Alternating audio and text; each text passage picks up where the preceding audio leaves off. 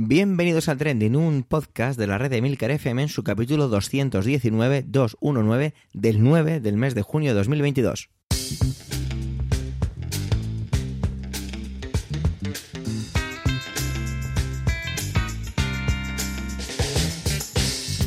Trending es un podcast sobre lo que pasa, sobre lo que ocurre, sobre las noticias que pueblan las redes sociales.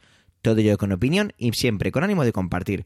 Por ello somos varias voces, aunque yo, Javier Soler, a de presentador. Trending es tu podcast de noticias semanal. Adelante. Bueno, es de recibo empezar, eh, disculpando la semana pasada no hubo podcast de trending por mi culpa, básicamente. Ya ha vuelto un poco la normalidad rutina, a mi vida, entonces yo creo que ya la cosa hasta que termine la temporada y debería ir más o menos normal. Pero bueno, eh, la vida cambia, así que tampoco me quiero pillar mucho los dedos. Empezamos con Manuel, como suele ser habitual, y Manuel además trae a una compañera, una compañera del podcast Iberoamérico de Cuento, un podcast que tenéis aquí en la red, que yo me encargo de editar, así que es un podcast al que le tengo un cariño especial, que es muy bonito, es muy entrañable, si todo lo que tiene que ver con el mundo de la narración oral os interesa. Una vez hecha la cuña publicitaria os cuento. Eh, supongo que habréis visto, o si no, os lo digo así rápidamente, aunque Manuel enseguida es la parte de la presentación, Mick Jagger apareció fotografiado delante del Guernica de Picasso. Y es que resulta que esa obra no puede ser fotografiada, está prohibido. Así que aquí se abre una serie de no solo debates, sino experiencias y Anabel, eh, persona que sabe mucho de esto, nos va también a esclarecer cositas. Manuel se va a encargar de hacer su su intervención y tras eso la presentación de Anabel. Así que escucharéis mi voz cuando terminemos con Anabel para dar paso a las siguientes intervenciones. Muchísimas gracias por tu intervención, Manuel. Muchísimas gracias, Anabel, por pasarte por aquí. Adelante, compañeros.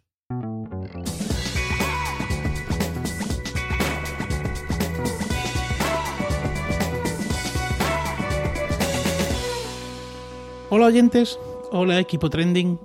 La semana pasada se hizo popular, no sé si llegó a ser viral, un hilo del barroquista en el que mostraba la famosa foto de Mick Jagger posando delante del Guernica de Picasso.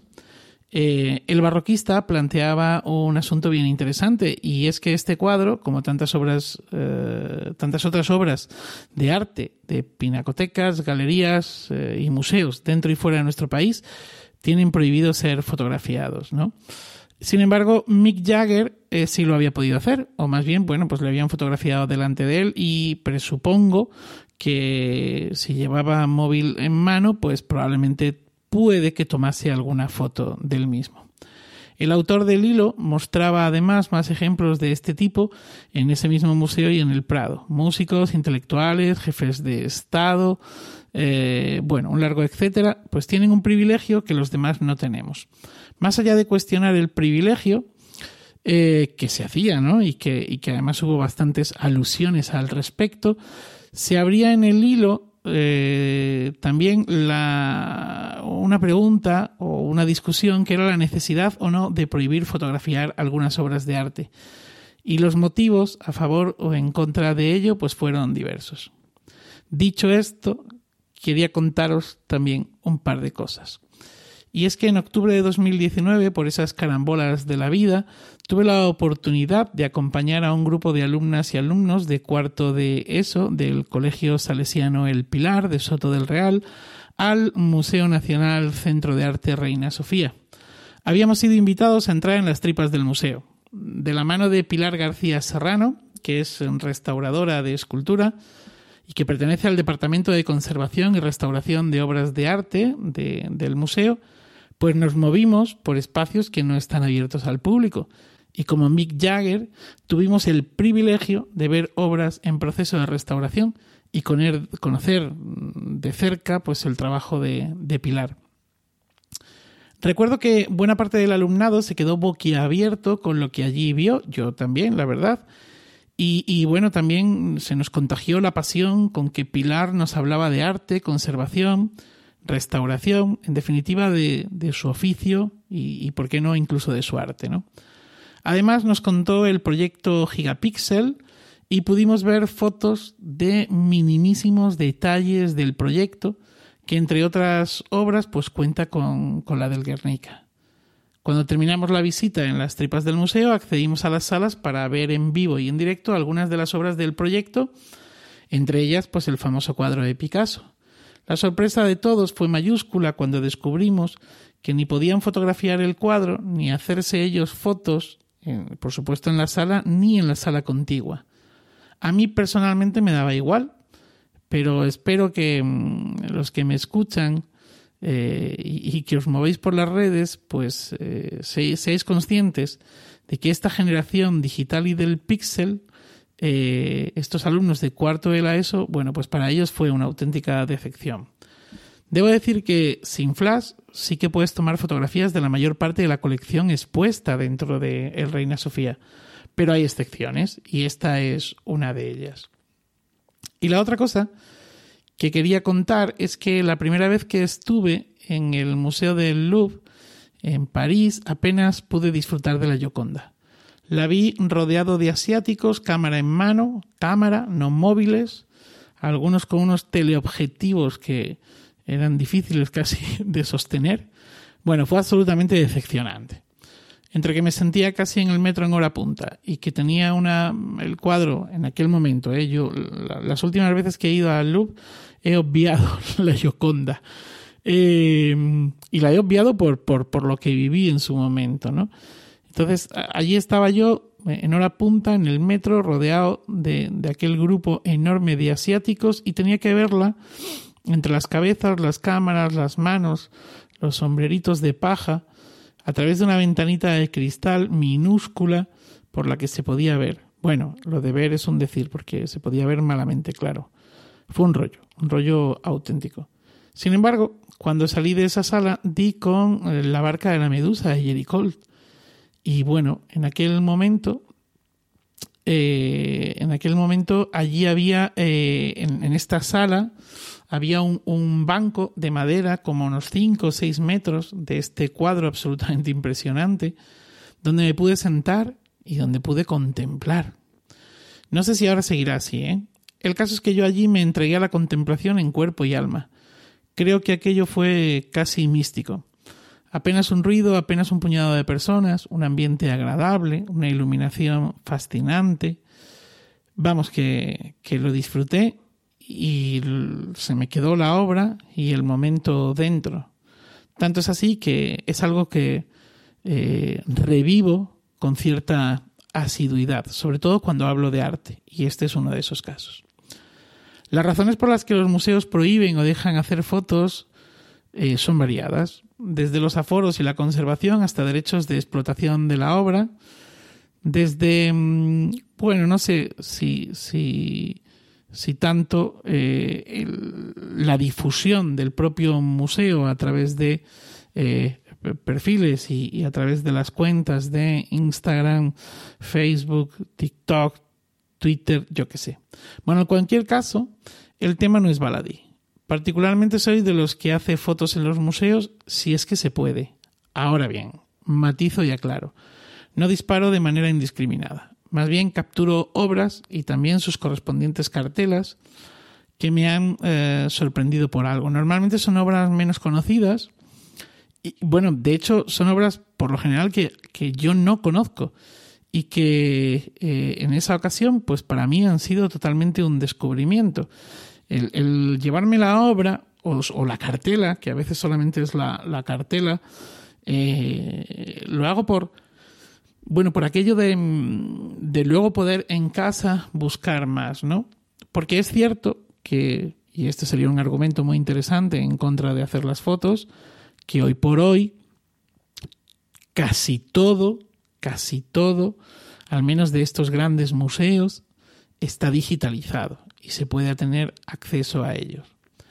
Bueno, como el hilo del barroquista dio mucho juego y lo sigue dando, y además por este hilo se asomó la compañera del podcast de esta casa, de Emilcar FM, del podcast Iberoamérica de Cuento, Anabel Castaño, pues eh, le pedí a Anabel su opinión al respecto. ¿Por qué? Bueno, pues porque Anabel, aparte de ser narradora oral, y trabajar para la Universidad de Buenos Aires, ella trabaja en el Museo Etnográfico Juan Bautista Ambrosetti. Y pensé que, bueno, pues que nos podía dar otro u otros puntos de vista. Anabel, desde luego, en, Iberoamérica de Cuento es una persona que aporta muchísimo y cuyas, eh, cuyas aportaciones pues, son bastante sabias. Y pensé que, que lo podía hacer eh, con este tema. Así que os dejo con ella.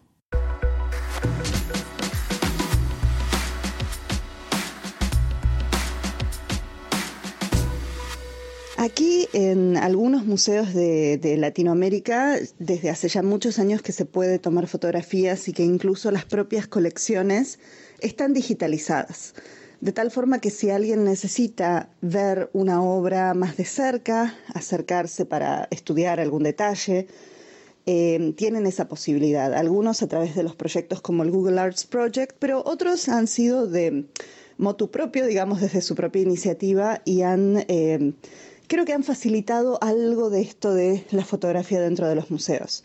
Yo en particular soy una visitante que utiliza muchísimo la fotografía como recuerdo de por dónde estuve pasando, qué salas o qué obra tal vez me llamó más la atención. Entonces saco una foto de la obra, saco una foto de la cédula de la obra, de la identificación, y eso me permite después volver en mis pasos a la misma, ¿no? Poder recordar posteriormente cómo fue esa visita o cómo fue esa experiencia.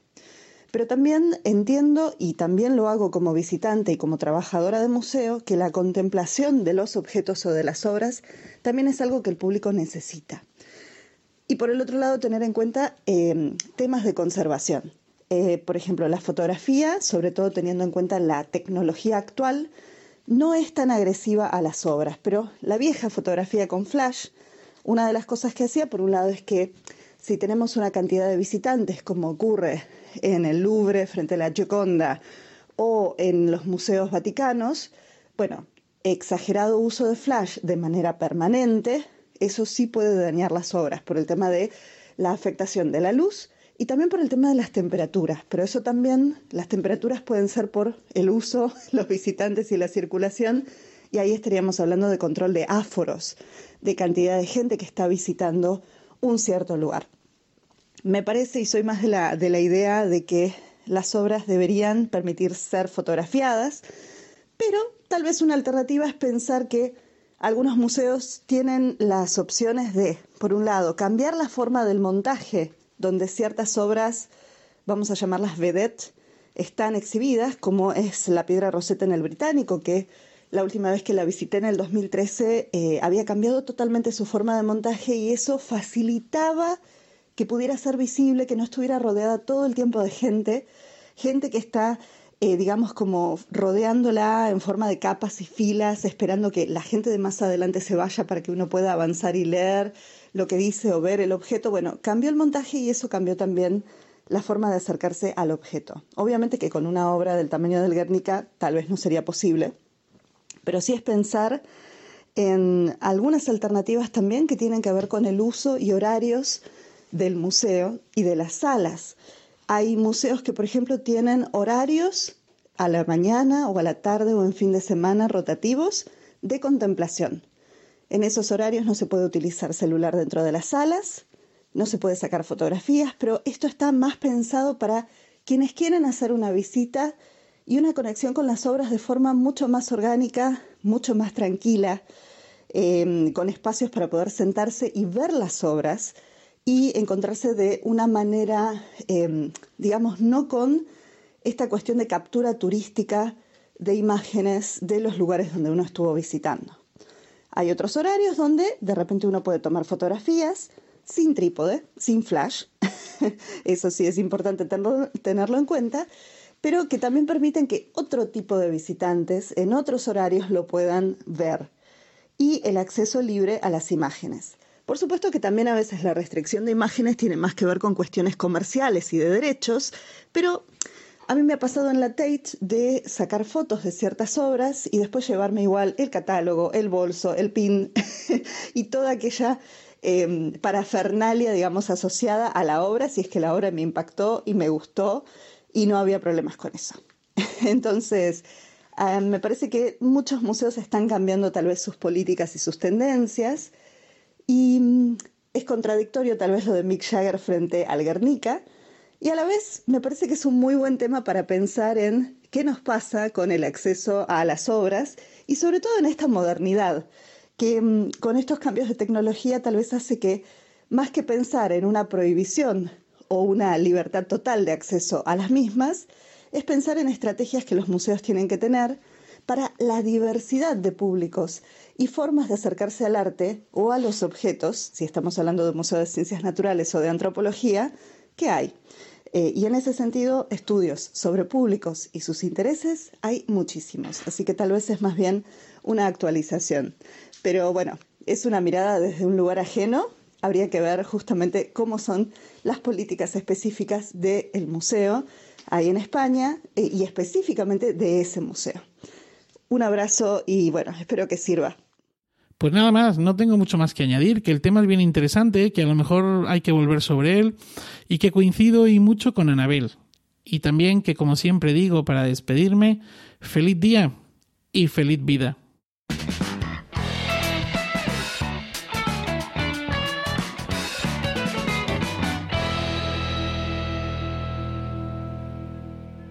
No soy mucho de engañar de manera gratuita o de ocultar, no pasa nada. Eh, decía que no hubo podcast por mi culpa. Y al decir esto es porque Antonio había preparado una intervención que no se pudo sacar. Así que la hemos guardado para esta semana porque es bastante atemporal. Tiene que ver con el acoso a los actores y actrices que han participado en algunas de las entregas que tienen que ver con el vasto mundo de Star Wars, de la Guerra de las Galaxias, del que ya sabéis que yo, si no acabas de llegar hasta este podcast, soy un gran fan. Y bueno, me parece un análisis muy interesante. Así que os dejo ya con él. Adelante, Antonio.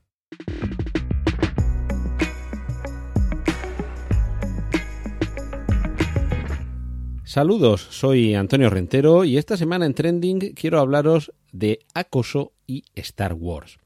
Si seguís en Twitter a Geek Furioso, arroba Geek Furioso, G-E-E-K Furioso, eh, seguramente habréis visto un tweet que bueno, ha tenido bastante éxito en, estos, en estas últimas horas, estos últimos días.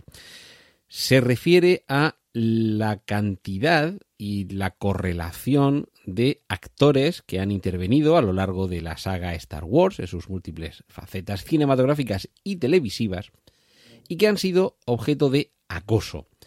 En algunos casos, hasta el punto de llevarles a ingresar en instituciones mentales, abandonar la actuación, pensar incluso en el suicidio, y se refiere a Jake Lloyd, que es quien interpretaba al pequeño Anakin en el episodio 1, a Ahmed Best, que es quien interpretaba a ese personaje que muchos nos gustaría borrar de la guerra de las galaxias. Pero bueno, Jar Jar Binks está ahí para lo malo y para lo malo. Eh, se refiere también a Hayden Christensen, que interpretó al joven Anakin que se va, eh, que va transicionando hasta convertirse en Darth Vader en los episodios 2 y 3. Ya en las secuelas, en los episodios eh, más recientes, los 7, 8 y 9, lo mismo ha sucedido con Kelly Marie Tran o con Daisy Ridley. Y en, todos estos casos, al principio se les acosaba, se les vilipendiaba, pero posteriormente, con el paso del tiempo, evidentemente con estas dos últimas ha pasado menos tiempo, ha habido una disculpa generalizada por parte de muchos fans. En plan, lo sentimos mucho, no volveremos a hacerlo. E insisto, estamos hablando de finales de los años 90 con las precuelas.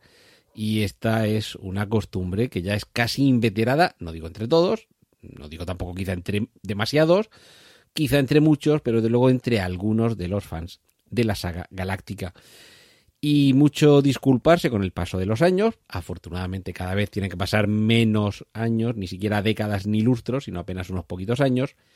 Pero es que volvemos otra vez por, por los fueros. Digo volvemos, en este caso, eh, por, meterme yo ahí como fan, aunque evidentemente yo nunca a ninguno de estos actores le lo he vilipendiado, no podré haberlos halagado, pero desde luego tampoco me, he caído o incurrido en la costumbre de, atacarles.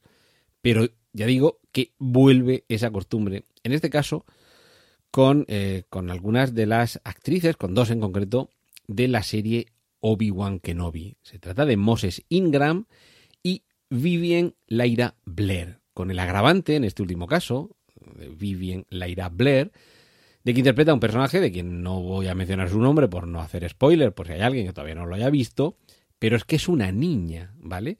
Entonces, estos ataques, estos acosos que les obligan a dar de baja sus cuentas en redes sociales, a tener serios problemas de autoestima, incluso serios problemas psicológicos, incluso pensar en el suicidio o en algo más grave para algunos, como es abandonar la actuación.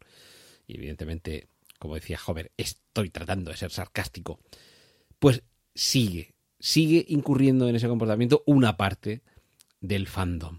Una parte del fandom que también en parte dentro de unos meses o de unos años se arrepentirá de lo que ahora está haciendo.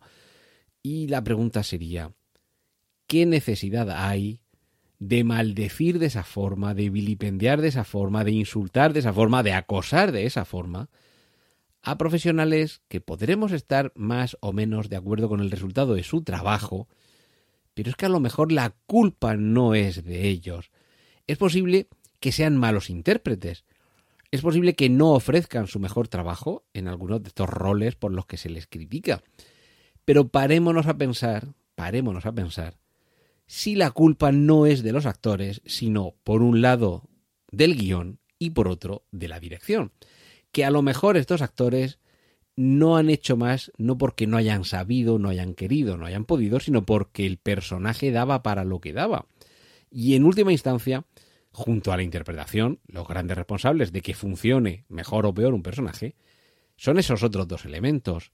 El guion, que es realmente donde se describe qué hace, cómo hace, quién es el personaje, y el director, o la directora, en este caso, en el caso de Obi-Wan Kenobi, que a lo mejor o no ha sabido extraer todo el potencial del personaje, o a lo mejor el personaje, si lees el guion, es incluso más nefasto, y que en cualquier caso eh, podríamos aquí meter también al montador, porque a lo mejor no ha elegido los mejores planos, pero se supone que eso debe estar más o menos orientado por el trabajo del director. Pero quiero decir que es un trabajo conjunto que puede tener múltiples responsables y que en cualquier caso, aunque tengamos muy claro que un actor, o sobre todo una actriz, porque han sido más actrices que actores los criticados y acosados en esta, en esta serie galáctica de, acosos a, los intérpretes que no se merece ese acoso, ni ese desprecio, ni esos ataques. No nos ha gustado su interpretación, lo decimos y ya está, pero estamos en esta época con esta costumbre de la cancelación, esta moda de anular a alguien porque no estamos de acuerdo con lo que ha hecho, con lo que ha dicho, con lo que piense, que a lo mejor estamos perdiendo la perspectiva de que esto no es más que cine o series de televisión, que es solo un entretenimiento, que incluso aunque fuera más trascendente y fuera cultura, que no pasa nada, que podemos estar en desacuerdo con algo, con alguien, con su trabajo, con su pensamiento, y no por ello machacarlo, acosarlo y atacarle de esta forma tan virulenta y tan excesiva. Y si esto opera así para el cine, imaginaos para el resto de las facetas de la vida. Pues esto es lo que quería compartir esta semana con vosotros aquí en Trending y ahora os dejo con los contenidos del resto de mis compañeros. Un saludo de Antonio Rentero.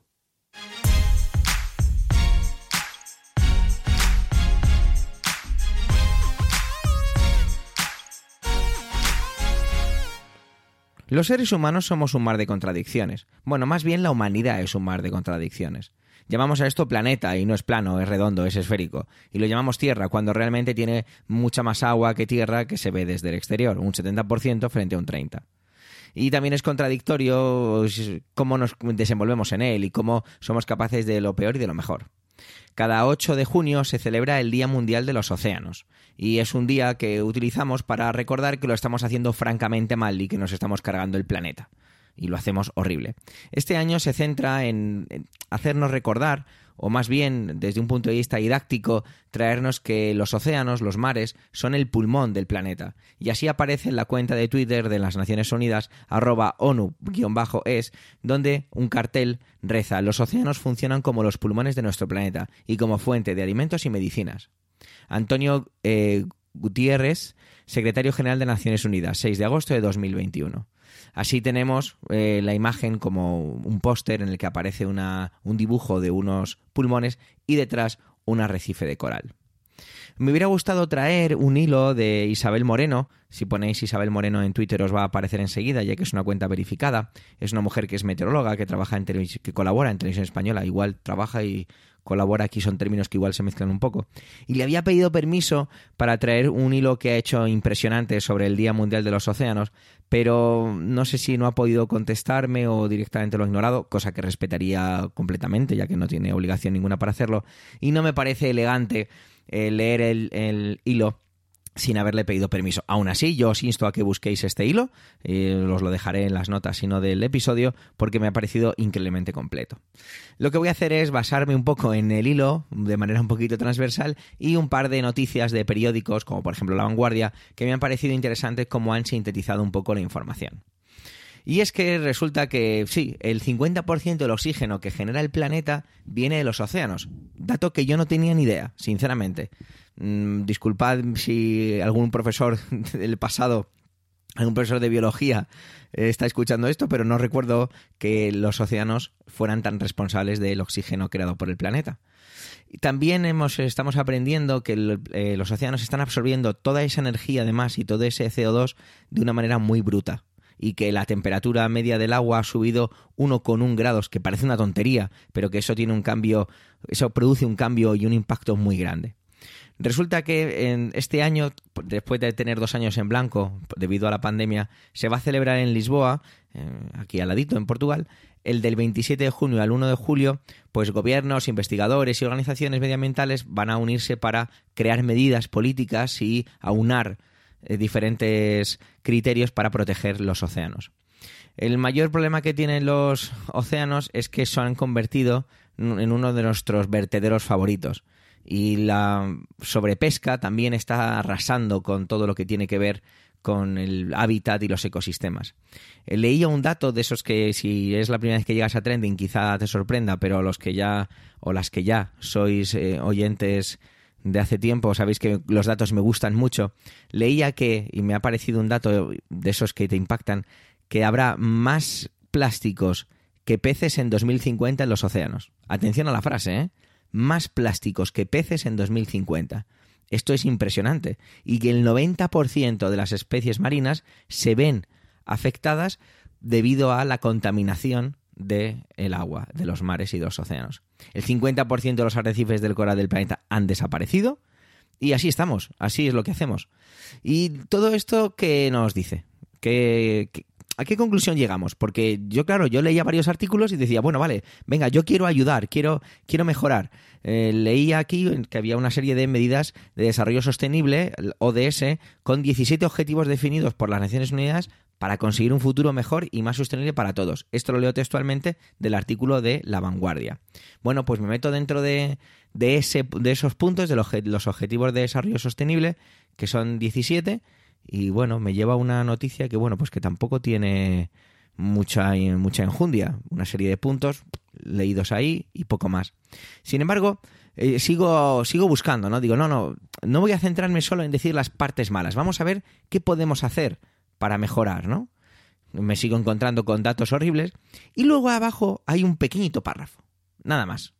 Eh, a ver, esto no es una crítica hacia la persona que ha redactado este artículo, que os voy a decir quién es. Se trata de Alba Fernández Candial. No, no, por supuesto que no. Ha hecho una labor magnífica. Yo no, o sea, ¿quién soy yo para criticar a un periodista? Por favor, que soy una persona que se pone delante de un micrófono sin ningún tipo de formación profesional al respecto y con ninguna mala intención. Lo que quiero decir es que parece que todas estas noticias horribles, porque son horribles, eh, ya vienen sobreseguidas y parece que ya es tarde para hacer cualquier cosa. Dice en el artículo que lo primero que deberíamos hacer es reducir el consumo de envases desechables o de un solo uso.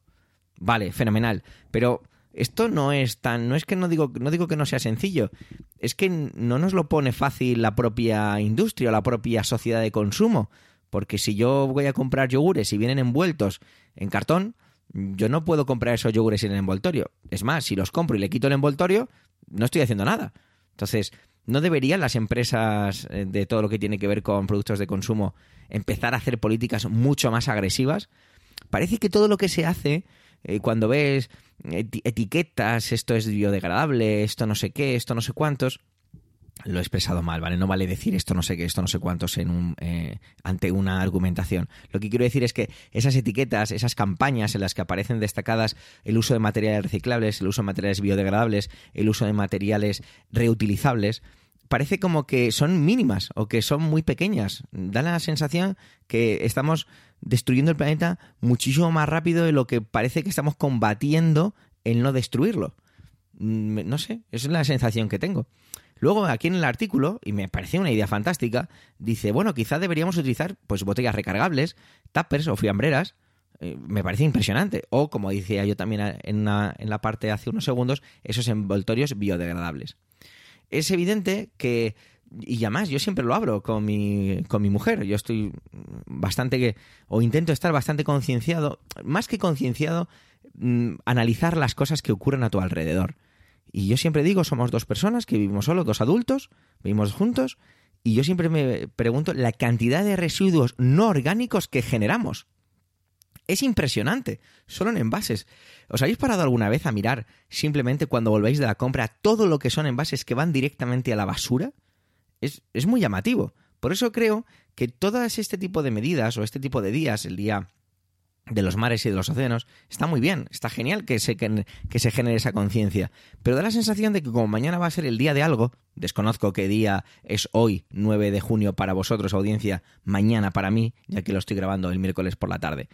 Lo que, lo que vengo a decir es, ¿no os parece que hay un gran desequilibrio entre estas dos partes? Entre la parte de los océanos, los mares están hechos una porquería por nosotros, ¿eh? Todos sabemos de dónde viene, de dónde viene esto, no es algo que ha aparecido. Y las medidas que tomamos son prácticamente inexistentes. A lo mejor hay gente, bueno, estoy casi convencido que si a lo mejor escucha este podcast y es muchísimo más no concienciada, sino responsable en esto y que ha cambiado totalmente su manera de consumir y que se preocupa y que dedica un tiempo a comprar en diferentes lugares porque simplemente el cómo vienen envueltos ese tipo de alimentos, ese tipo de materiales que utiliza, que necesita, son más sostenibles. Bueno, yo no lo he hecho, es verdad. Me había colgado la medalla, entenderme irónicamente lo que acabo de decir como colgado la medalla en cuanto a mi conciencia y es mentira. Lo que hago es fijarme en esos datos.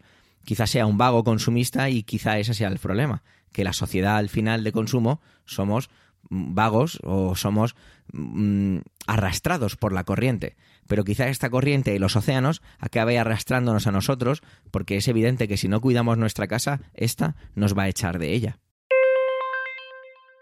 Gracias por vuestro tiempo y gracias por querer escucharnos en este capítulo ducentésimo decimonoveno. Tenéis nuestra cuenta de Twitter arroba trendingpod por si queréis dejarnos algún comentario. Un saludo y hasta la semana que viene.